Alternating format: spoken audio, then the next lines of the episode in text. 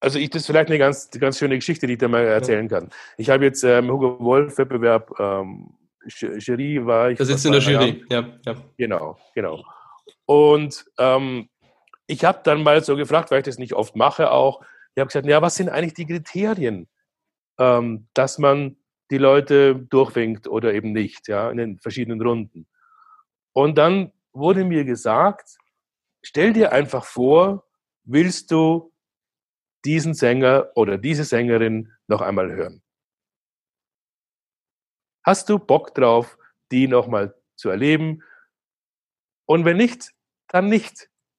Und das ist genau letztendlich, wenn man das durchspielt, ist es genau ähm, die Aussage, die auf alle Ebenen zutrifft. Herzlich willkommen bei Careers of Classical Musicians, ein Podcast, der Einblicke in Karrieren erfolgreicher Musikerinnen und Musiker geben soll. Dieser Podcast wird präsentiert von Drea Media. Heute zu Gast der Tenor Werner Gürer. Eigentlich muss man ihn kaum anteasern. Jeder, der irgendwas mit Stimme, mit Gesang zu tun hat, kennt ihn. Er ist einer der weltbekanntesten lyrischen Tenöre, hat seine Karriere größtenteils hinter sich, war auf den größten Bühnen der Welt ähm, und berichtet in dieser Episode hautnah von seiner Story, erzählt von den Regeln der Musikbranche und spricht wesentliche menschliche Entwicklungspunkte an. Und damit herzlich willkommen zu einer weiteren Folge von Careers of Classical Musicians. Heute mit dem weltbekannten lyrischen Tenor Werner Gürer. Servus, Werner. Servus. ja, wunderbar, dass wir die Gelegenheit haben, miteinander zu sprechen. Du bist tatsächlich der, sage ich mal, wahrscheinlich erfahrenste Gast dieses Podcastes bis jetzt. Lass uns mal auf deine Karriere, würde ich fast schon sagen, zurückblicken. Ähm, ist ja Wahnsinn, ja. Also äh, jeder, der irgendwas mit Gesang zu tun hat, der kennt dich hier wahrscheinlich. Du wurdest mit, äh, ja, mit äh, weltbekannten Tenören verglichen. Du äh, obwohl du keine Social Media Accounts hast, hast auf, ich habe mal nachgeschaut, auf Spotify, muss man sagen, das ist ja wirklich Wahnsinn. 30.000 monatliche Hörer im Klassikbereich ist es ja unvorstellbar viel. Ja, und ja. Äh, man, man kennt dich einfach in der Branche. Wie fing das Ganze bei dir damals an? Du hast Abitur gemacht, ähm, hast dann das Gesangsstudium begonnen. Mit, mit, welchen, mit welchem Blickwinkel hast du damals in deiner, in deiner jungen Zeit auf deine zukünftige Karriere geschaut?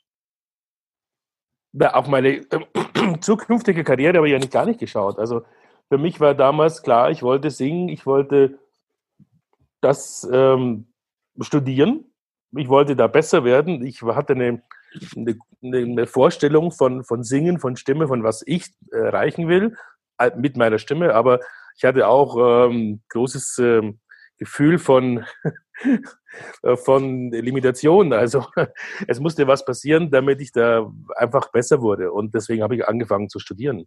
Das war für mich keine Frage von Karriere, überhaupt nicht, sondern tatsächlich nur das, das Instrument Stimme zu, zu auszubauen und zu verbessern.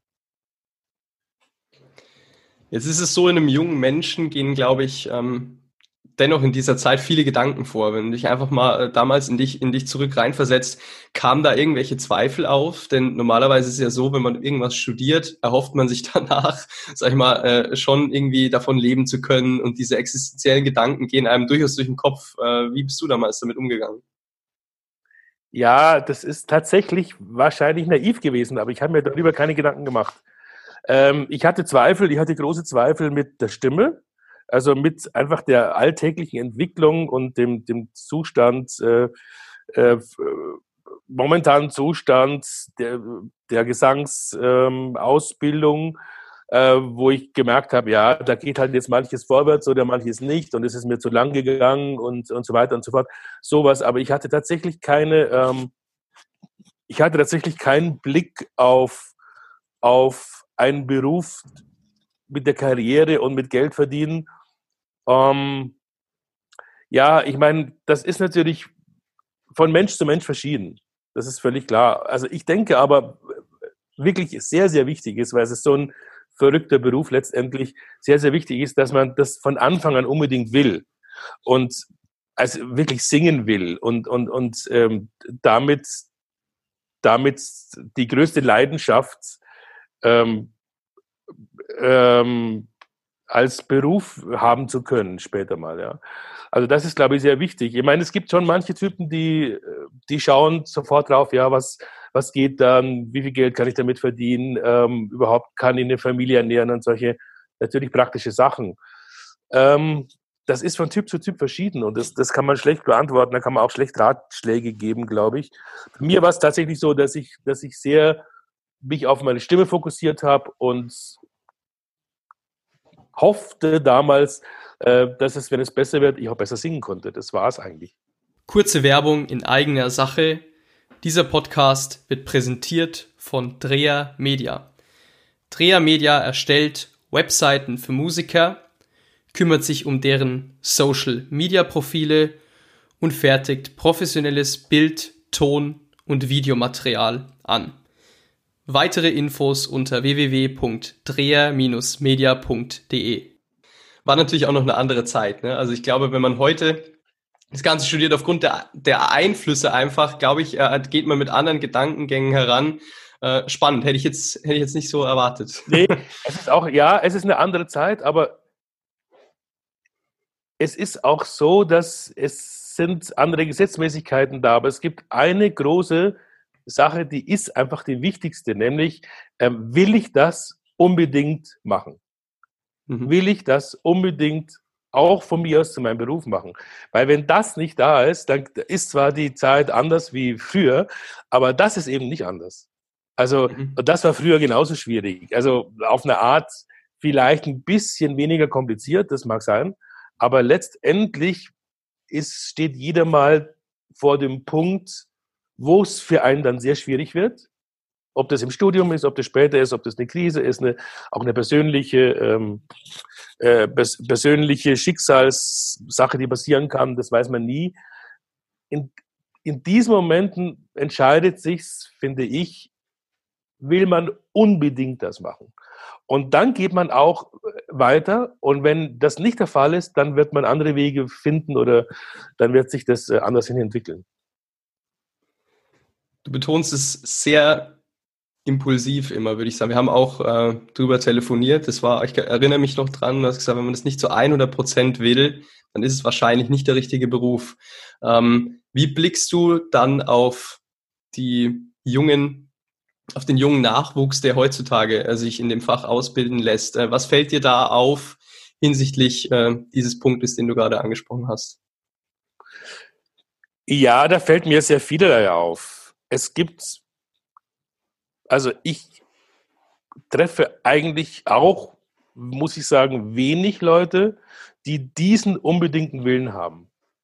Und das erstaunt mich dann schon auch immer wieder, beziehungsweise es erstaunt mich auch deswegen nicht, weil du halt mit 20 nicht diesen Überblick, das ist ja logisch, haben kannst, wie jetzt ein älterer, der sagt, aha, okay, hätte ich mal das und das gemacht. Ja, das ist klar. Aber ähm, es gibt manchmal so eine Art Naivität, und gleichzeitig so eine panische Angst, die ich feststelle. Und die hat mit der Zeit zu tun. Das ist vor allem die panische Angst hat mit der Zeit zu tun, dass man, ähm, da lasse ich jetzt mal die momentane Corona-Zeit ganz außen vor, das, ähm, das langt auch so, dass man, ähm, dass man irgendwo die, äh, das Gefühl hat, man könnte man könnte das nicht das ganze Leben lang bestreiten oder man kommt nicht rein in den Beruf oder es wird sowieso nichts und sowas in der Art. Also die Erfahrung, die habe ich bei meinen Studenten und Studentinnen jetzt immer wieder gemacht und zwar wirklich individuell unterschiedlich. Aber letztendlich gibt es sehr wenig, wenige, die, ähm, die diesen unbedingten Willen haben und deswegen auch dann vielleicht mal in vordere Positionen kommen. Was aber auch wieder ich finde mal logisch ist, weil wenn es alle hätten, dann würden alle an erster Stelle stehen und das, das ist eben nicht so. Wie kommt man denn dann heutzutage an die erste Stelle? Ich glaube, der Wille alleine reicht nicht aus. Ähm, ich glaube, es gibt sehr viele Leute jetzt in allen Fachbereichen der klassischen Musik, nicht nur, ich spreche immer nur mit Sängern, ja, ähm, die, äh, die sich wirklich, glaube ich, in dem Fach verwirklichen möchten. Ähm, dennoch fehlt vielen so ein bisschen der Anhaltspunkt. Wie, wie, wie, wie mache ich's? Wie gehe ich's an? Es gibt wenig Inhalte dazu. Ähm, Musikhochschulen haben meiner Meinung nach falsche Schwerpunkte, setzen meiner Meinung nach falsche Schwerpunkte äh, in Curricula und ähm, die Leute werden vielleicht so ein bisschen alleine gelassen, was ja zunächst nicht schlecht ist. Dennoch, glaube ich, äh, fällt es vielen auf die Füße. Was würdest du sagen, ist hier relevant? Also auch da ist es, muss man dies, äh, die Sache von sehr verschiedenen Seiten anschauen.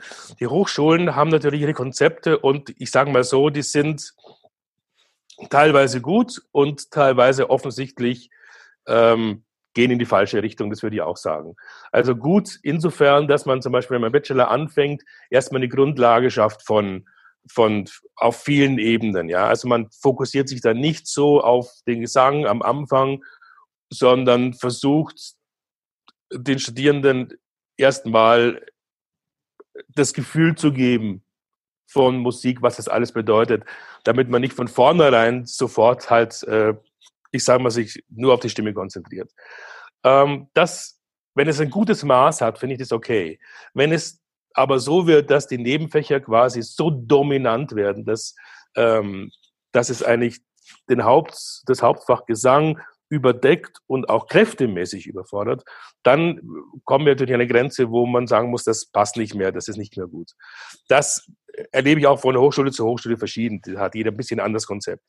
Ähm, zum Schluss hin muss man sagen, wird, wird die Hochschule meistens ähm, für, für wirklich sehr Begabte auch schwieriger, weil der Anschluss eigentlich an, an das Berufsleben nichts praktiziert wird, der fehlt. Also man kann immer besser werden, man kann in, im Studium immer besser werden mit dem Lehrer von mir aus, äh, man kann immer Wissen ansammeln mit den Nebenfächern, aber irgendwann kommt der Punkt, wo die Praxis im Studium einer Hochschule beginnen sollte. Und da gibt's, manche haben Glück, dass sie einfach ähm, für Konzerte engagiert werden. Das, das geht dann halt meistens so auf Studentenebene. Ähm, der Schweiz ist das zum Beispiel sehr ausgeprägt das, und wird auch honoriert. Das ist toll. Aber es fehlt auf jeden Fall der Übergang. Wie gehe ich mit einer Agentur um? Ähm, wie komme ich wirklich an Dirigenten, die mich weiterbringen? Wie, ähm, wie, wer sagt mir, wie ich ein Partienstudium am besten bewältigen kann. Da wird immer Arie für Arie oder Lied für Lied und, und äh, wenn man rauskommt und wenn man Glück hätte, ja, da würde jemand einen fragen, äh, nächste Woche einspringen, Tamino. Dann sage ich, ja, ich kann nur die Arie. Ja, also das ist dann, das ist dann der Moment, wo ich sage, da finde ich, äh, muss die Hochschule nachlegen, um den Leuten einen fließenden Übergang zu, zu gewährleisten zum, zum Berufsleben. Absolut. Ähm, was ist deine Meinung? Kann man sich diesen, diesen Übergang selbst proaktiv äh, organisieren? Ich kenne kenn viele Studenten, ja. die dann schon bemüht drum, ja, ne, die bemüht drum sind, ähm, sich irgendwo, ja, irgendwo, irgendwo zu konzertieren, irgendwo zu spielen, auch in jungem ja, Alter. Ja. Äh, wie ist deine, wie ist deine Ansicht zu? Interessiert mich, denn im Klassikbereich ist ja auch immer so ein bisschen dieser stiff upper lip Gedanke, ne? Also, ah, der ist noch so jung, ob der das schon singt und der singt jetzt da schon das Konzert oder der spielt jetzt da hier diesen das. Ähm, was sind deine Gedankengänge dazu? Kann man überhaupt da auf dieser Stufe, kann man überhaupt hier irgendwas verlieren? Kann man überhaupt vom Boden fallen? Ja, also ich finde unbedingt, also ich finde das, was wir, was du vorhin angesprochen hast mit den, mit den Medien, äh, mit den verschiedenen Möglichkeiten, da sehr wichtig. Und gerade da ist es eigentlich am wichtigsten. Also du hast gesagt, ich habe keine eigene, äh, das liegt einfach nur daran, dass ich eine Agentur habe, die für mich arbeitet. Das muss man so deutlich sagen, weil deswegen kann ich mich zurücklehnen und sagen, gut, ich, ich bin selber zum Glück jetzt nicht auf dieser Ebene, wo ich mich dauernd jeden Tag von Computer verkaufen muss, muss irgendwie irgendwas updaten ja. muss. Ja? Also das ja. ist das, ist das eine. Das heißt aber nicht, dass das nicht Leute, die ähnlich wie ich äh, jetzt äh, irgendwo singen, das nicht tun. Also das ist auch ein bisschen Charaktersache. Aber du hast die Leute, die Studenten angesprochen und da finde ich schon sehr, sehr wichtig. Ich habe zum Beispiel einen Studenten, der war immer wahnsinnig gut organisiert oder ist sehr, sehr gut organisiert. Ähm, der ist auch fleißig gewesen, der hat Fortschritte gemacht und dazu hat er es begriffen, dass man heutzutage wirklich sich selbst auch in Szene setzen muss. Also mit Hilfe dieser neuen äh, Medien und äh, da ist halt auch wieder ein gesundes Augenmaß angesagt. Also es nützt ja nichts, wenn man, wenn man auf, wenn man äh, bestimmte wichtige Dinge im Gesangsunterricht nicht versteht und fünf Stunden vor dem Computer sitzt und versucht, irgendwelche äh, neuen Lebensläufe zu basteln, die keinen dann interessiert, weil die Leistung nicht da ist. Ja? Also ich sage, das sind immer so komplexe Sachen, man, man kann das nicht sagen, wenn das stimmt, dann geht es hundertprozentig vorwärts. Aber wenn jemand Konzerte hat oder und das hat man in der Regel als Student immer mal. Also das ich habe jetzt keinen Studenten, der überhaupt nie ein Konzert singt im, im, im Studium. Deswegen, und die Leute sind bemüht, sich da ähm, zu präsentieren auf den Plattformen und das wird auch angenommen, das sehe ich auch. Und äh, das ist heutzutage selbstverständlich, wenn man irgendwo ein Konzert hat, zack, kommt es auf die Plattform und äh, wird vermarktet und die Leute können das sehen und können selbst entscheiden, gehen sie dahin oder nicht. Das war früher ganz anders. Also ich habe das nie in meinem Leben gemacht. Und ähm, das ist wirklich, ich sage mal so, wenn man es klug anwendet, eine tolle Sache. Mhm. Ich glaube auch, also Veranstalter sind offener geworden, ne, glaube ich. Natürlich. Ja. Also es ist viel, viel einfacher, irgendwo reinzukommen. Ja. Genau. Dennoch muss ich einfach, weil es jetzt irgendwo in jeder Episode irgendwie schon vorgekommen ist, betonen, ähm, es gibt, glaube ich, schon an gewissen Musikhochschulen tatsächlich Leute, die, die studieren rum und die haben noch nie außerhalb des weiß gar nicht, wie man das nennt, äh, Klassenvorspiels abends dann oder was weiß ich, äh, haben ja. noch nie abseits davon gespielt. Ja, ähm, du unterrichtest in Zürich und zu dir kommen wahrscheinlich auch nur Leute, ähm, die wissen, warum sie zu dir kommen. Ja, also ich glaube, dass, äh, dass die Studenten, die bei dir studieren, ähm, schon in gewisser Art und Weise als Referenz auch angesehen werden können. Das ist bei anderen Hochschulen und bei, sag ich mal, No-Name-Lehrern irgendwo doch anders. Deshalb ist es hier einfach wichtig, dass man immer wieder an die Studenten appelliert und sagt, baut euch möglichst, möglichst früh proaktiv äh, sozusagen ein, ein, breites Setting auf. Ja. Unbedingt.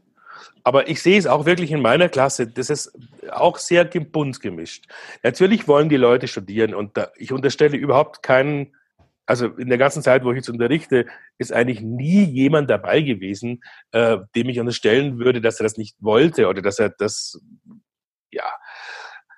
Aber es ist einfach ein, es ist einfach ein Unterschied, ob man,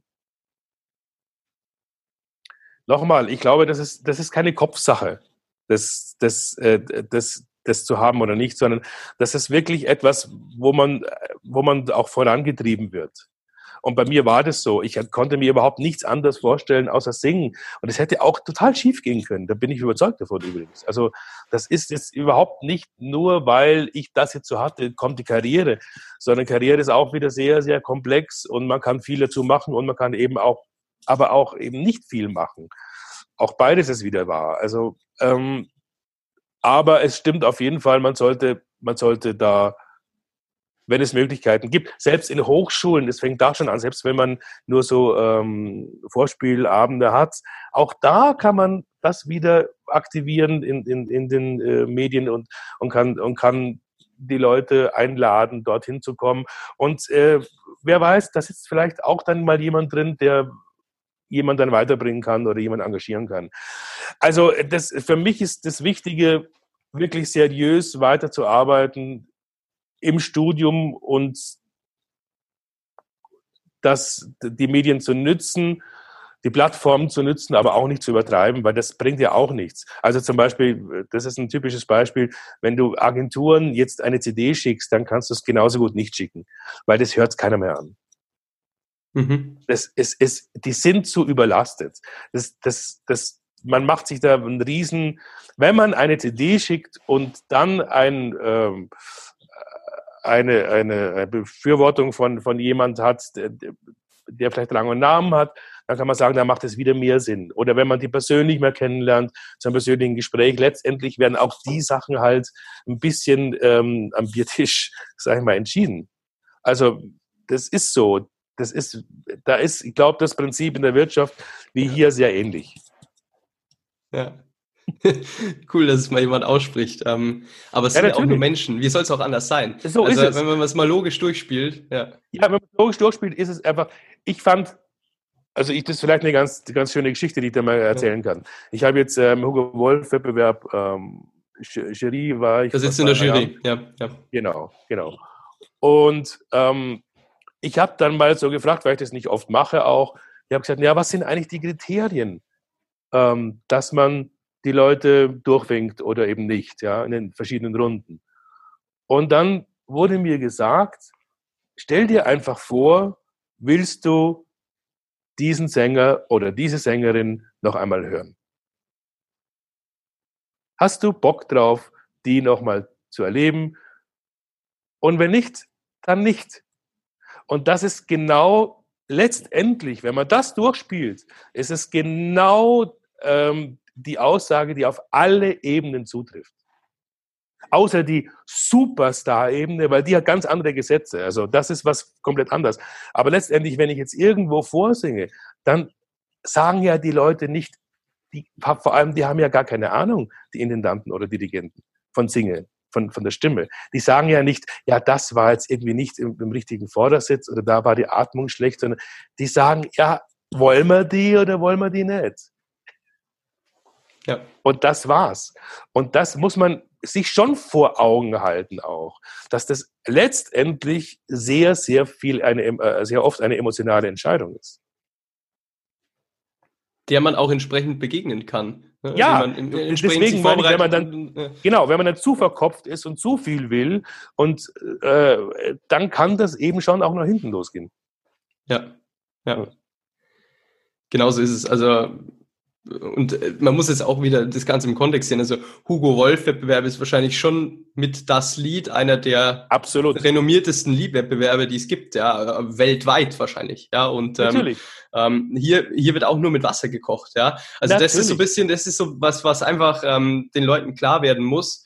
Ähm, und dementsprechend, glaube ich, ist es auch wichtig, während so einem Studium sich auch als Mensch weiterzuentwickeln, um diese gewisse angenehme Ausstrahlung einfach wirklich tief zu verkörpern. Denn dies am Ende das auch irgendwo Medium, das den Kern, das Instrument oder die Fähigkeit, was auch immer, dann irgendwo auch rüberbringt, oder?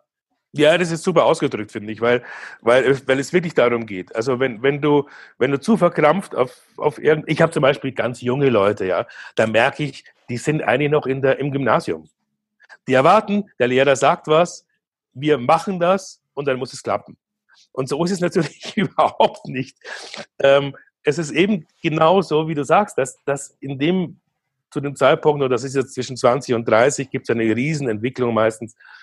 Und, und der muss man auch Zeit geben. Ich muss ganz ehrlich sagen, ich, ich habe bei fast allen Studierenden, habe ich äh, riesige Zeiträume damit verbracht, einfach die Krisen von den Leuten auszuhalten, die sie gerade hatten. Und das muss auch sein. Das muss, die müssen die Studierenden aushalten, auch die Lehrer auch aushalten. Ähm, deswegen gibt's ja sechs Jahre Studium oder wie viel. Dass man, dass man, das, weil man weiß, das geht nicht, die Kurve geht nicht nur nach oben. Das ist unmöglich. Und wenn man dann in dem Moment ähm, auch gewohnt ist, an sich weiterzuarbeiten. Und ich glaube, das ist das Geheimnis von wiederum übergreifenden äh, Berufen, ja, Wirtschaft oder, oder, oder jetzt ist es egal, wenn man gewohnt ist, an sich zu arbeiten, dann wird man auch dadurch immer wieder wichtige Entscheidungen auf einer besseren Stufe treffen können. Und ansonsten hängst du immer noch, äh, ich sage jetzt, um das Beispiel zu sagen, in der Gymnasialzeit, fest und sagst dir, ja, damals hat es doch funktioniert, wieso geht es jetzt nicht mehr? Er sagt, ja, das geht nicht mehr, weil du jetzt fünf Jahre älter bist, weil du was, weil es um was ganz komplett anderes geht und, und du da leider nicht äh, hinterhergekommen bist. ja. Ist dann doch interessant, wie, wie maßgeblich irgendwie die menschliche Entwicklung in, in alles reinspielt, ne? oder wie, wie maßgeblich diese auch entscheidend ist. Also neben dem, was man dann eigentlich fachlich macht. Ja, ja aber das ist ja, man sieht es ja daran, ja, klar, äh, ja.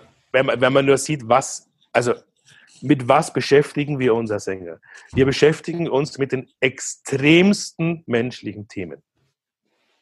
Um Eifersucht, Mord, Liebe, Sehnsucht, Tod, all diese Sachen. Das kann doch nicht angehen, dass man denkt, dass, dass, dass man dass man erfolgreicher Sänger sein kann, oder ich sage mal, vielleicht im schlimmsten Fall kann man sogar damit Erfolg haben, aber man sollte da keinen Erfolg haben, wenn man nicht gleichzeitig äh, auf der menschlichen Ebene ist, das, ich sage mal, mit Würde ähm, darstellen zu können, weil sonst macht das Ganze ja keinen Sinn. Sonst erzählt man ja wirklich, also in der Oper müssen wir nicht reden, das sind nur diese Themen. Schubert hat nur diese Themen, Todessehnsucht. Äh, und, ähm, und das ist einfach etwas, wo du menschlich mitkommen musst, weil sonst wird es nicht funktionieren. Mhm. Nimm uns vielleicht mal mit äh, in, in, in deine, deine Krisen, mehr oder weniger jetzt dann in, in, in jüngeren Jahren auch. Also da, wo sie noch irgendwie vielleicht äh, irgendwo ein Mehr mitnehmen, ähm, wo man sie nicht so abfedern kann. Ist, hängt da irgendwas bei dir im Kopf, was, was dir spontan in den Sinn kommt jetzt? Studium naja, irgendwie? Ich hatte einfach, Story? Naja, es ist nicht unbedingt eine Story an sich, sondern es ist einfach, was ich, was man immer wieder merkt, dass man einfach den, seinen eigenen Ansprüchen nicht gerecht wird. Also man hört irgendwo eine Idealvorstellung, eine Stimme und, und man merkt, da ist man weit entfernt davon. Und dann kommt es sehr darauf an, wie man damit umgeht, ob man alles hinwirft oder ob man sich da wieder aufrappelt und versucht weiterzugehen. Und das habe ich natürlich oft erlebt, immer wieder, weil ich bin schon jemand, der sehr über das Üben gekommen ist. Also ich hatte, glaube ich, immer eine schöne Stimme, also aber das bringt einen überhaupt nicht weiter letztendlich, sondern ähm, sondern ähm, ich habe dann schon sehr stark auch an der Stimme arbeiten müssen und das bringt immer Rückschläge. Das, und das ist jetzt bis jetzt, das, das, das wird immer gehen, so, solange man das macht, wird es so gehen. Und das ist auch nicht schlimm, wenn man, weil aus, dieses, aus diesen Rückschlägen kann man schon lernen auch wieder und weitergehen. Und das ist halt wichtig. Und dann muss man auch sehen, ich hatte, ich hatte einen Studenten, das war eine Riesenbegabung und, und ähm, da waren fünf Jahre Studium, äh, drei Jahre mit Liebeskummer besetzt. Dann sage ich, ja, dann ist es halt auch schwierig. Mhm. Eine Klarheit, eine Struktur reinzubekommen, die, wenn du die als Mensch nicht hast, auf anderen Gebieten, dann wirst du sie da auch nicht haben. Also das sind schon Dinge, die sind schon nicht unwichtig. Das will ich erstmal ein bisschen sacken lassen, weil äh, ja, nee, genau also so ist es. Also eine Klarheit, die man als Mensch nicht hat, kann man sie auch auf anderen Dingen nicht haben. Und das würde ich zu 100 Prozent auch, auch aus meiner jungen irgendwie Unerfahrenheit ja. sofort unterschreiben, ja, weil äh, es ist einfach so, wie geht man durch den, wie geht man mit sich selbst um? Welches Verhältnis hat man mit sich selbst? Das ist maßgeblich für, für alle Dinge, die man macht, glaube ich, ja.